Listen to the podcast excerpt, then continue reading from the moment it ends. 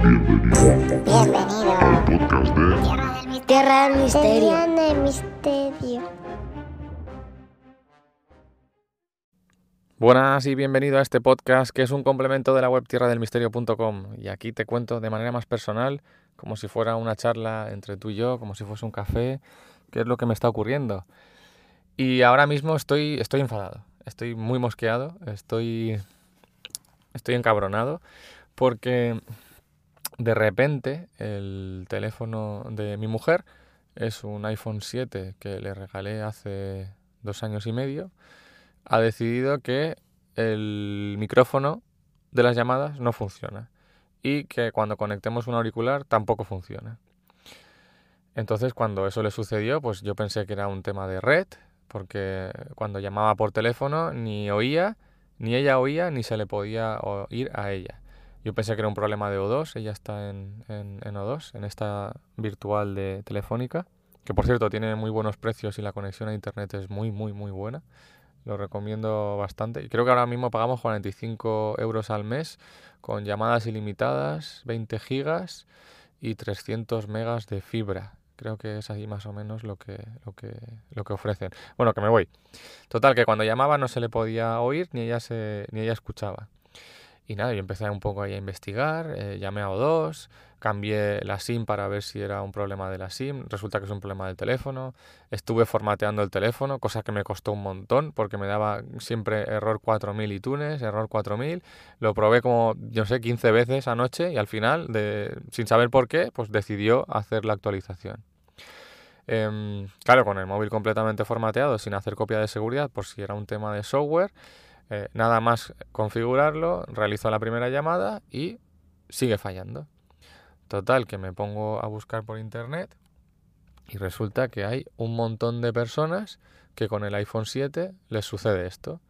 Y es que se desactiva por, por, no sé, por magia el, el auricular y el, y el, altavoz. O sea, el teléfono funciona bien, puedes escuchar música, puedes ver vídeos, pero no te deja enviar audios en ningún tipo de aplicación de mensajería instantánea y tampoco puedes recibir llamadas. Hay gente que en garantía le han cambiado el teléfono por uno nuevo, ya que es un problema supuestamente generalizado, y a los que están fuera de garantía, todos los que he visto, pues, pues no, no, se joden y o cambian el teléfono o, o lo arreglan.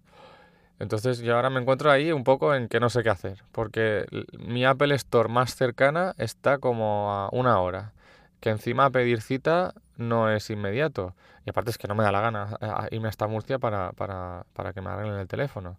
La otra opción es llevarlo a una persona esta que tengo de confianza para que, para que le pegue un vistazo y lo intente apañar.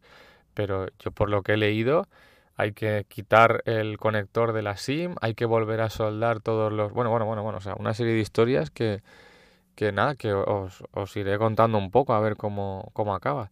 Pero es que todo esto, me, como decía al principio, me, me ha enfadado porque... Eh, o sea, no es de recibo que, que, me vendan la peli o nos vendan la película de que si Apple tal y Apple no sé qué, y madre mía, y te gastas mil euros y eso funciona cuatro o cinco años pues tócate los webs, porque es que no, no, no es así, no, no, es así. Y de hecho, haciendo memoria, yo he tenido un 3G que heredé de mi padre, que ahí fue cuando un poco me entré, bueno, venía de, de las QT que estás de Windows Mobile, de las HTC, aquello era, bueno, o sea, estaba chulo porque al que, a los que nos gusta cacharrear te lo pasas bien, pero bueno, aquello funcionaba como funcionaba la HTC Diamond esta que, que, la batería duraba, yo que sé, creo que duraba medio día. O sea, el teléfono era minúsculo, pero es que tenías que ir con un... En aquella época no había ni, ni cargadores de estos portátiles, ni power bank, o sea, aquello era un... Vamos, te quedabas sin teléfono en cualquier momento.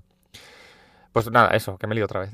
Tuve un 3G, luego compré un 3GS, he pasado por un 4, eh, un 5, un 6 Plus, un 7 y ahora un iPhone XS Max. De todos estos teléfonos, el único que ha fallado es el iPhone 7.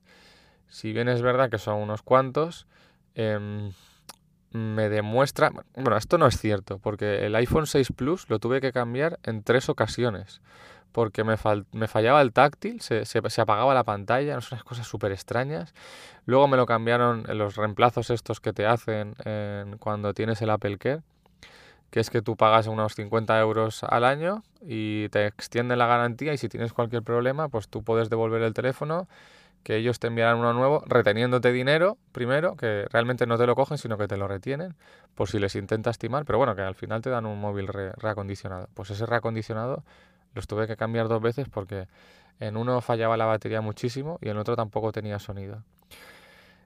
Y esto, todo esto me, lleva al bajón de calidad que está pegando esta empresa, que encima está subiendo precios y que me tiene un poco, un poco cansado. De hecho, es que ahora miro el, el, iPhone XS este, el que tengo yo, y es que le tengo manía. Es que eh, lo veo y digo, tío, eh, es que para lo que vale y, y, y, que luego en dos años te hagan, te, ocurre, te ocurre o te pase otra vez lo que le está pasando al, al iPhone 7 de, Miriam, pues eh, no sé, me, me enfada.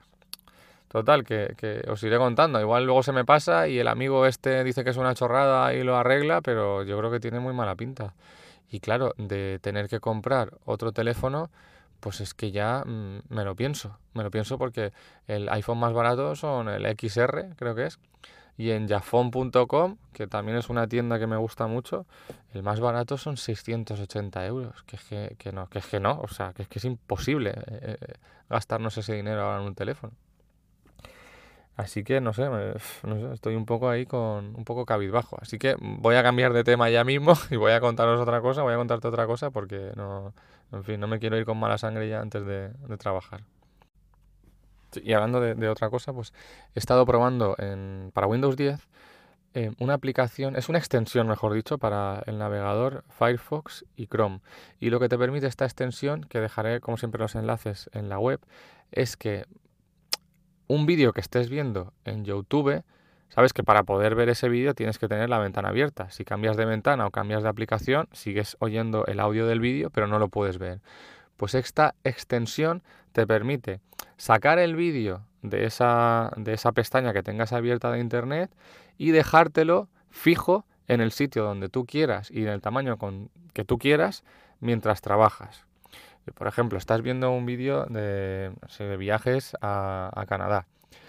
Sacas el vídeo de esa web y sigues trabajando con la Excel que tenías o con, eh, no sé, eh, el cómic que te estabas leyendo. Bueno, es un mal ejemplo porque estar viendo un cómic y, estar leyendo un cómic y viendo un, un vídeo de YouTube, yo creo que te puede explotar ahí la cabeza con tanta información al mismo tiempo.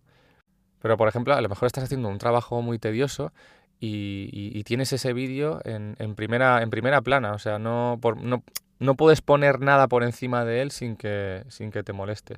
Y es algo muy sencillito de, instalar y que te voy a dejar los enlaces en, en la web. A nivel de extensiones en el navegador, también uso dos que me encantan, que es la de AdBlock, que bueno, seguro que la conoces. Esta lo que hace es eliminarte la publicidad de los vídeos de YouTube, eliminarte muchísimas em, pop-ups que se abren a la hora de navegar en muchas webs. Pero a ese adblock le añado otra extensión que se llama Ghostery, que es como una especie de fantasma, que sumando esas dos, vamos, es que entro en, en la web esta de pctnew.com, que es donde están la mayor parte hoy en día de torrents de películas y series, y es que no me salta ninguna página web marrana, ni ningún pop-up de estos que es imposible cerrarlos. Y o sea, estoy realmente me siento bastante protegido ahí. Y mm, esas dos. Luego también uso la de una extensión para hacerle pensar al navegador que estoy conectado desde otro sitio, pues para hacerlo de, en otro capítulo está, lo de mm, la cuenta de Spotify en Filipinas, o para poder entrar en Google Inglés y buscar en Google como si estuviese en Estados Unidos y que me devuelva resultados de allí y no los de aquí. Esas tres extensiones me parecen fundamentales. Esa junto a la de Picture in Picture de Windows 10 em, son las que más recomiendo y las que, las que me encantan y uso. No le pongo más porque luego el navegador se vuelve muy pesado, le cuesta arrancar, consume muchos recursos y mucha RAM. Yo creo que para mí con eso, eh, con eso voy, voy bastante servido. Y nada, ya termino por hoy. Eh, espero que te haya gustado y como siempre nos vemos en el siguiente programa y toda la información la, la dejo en la web de todo lo que hemos hablado aquí. Gracias por estar ahí. Un saludo.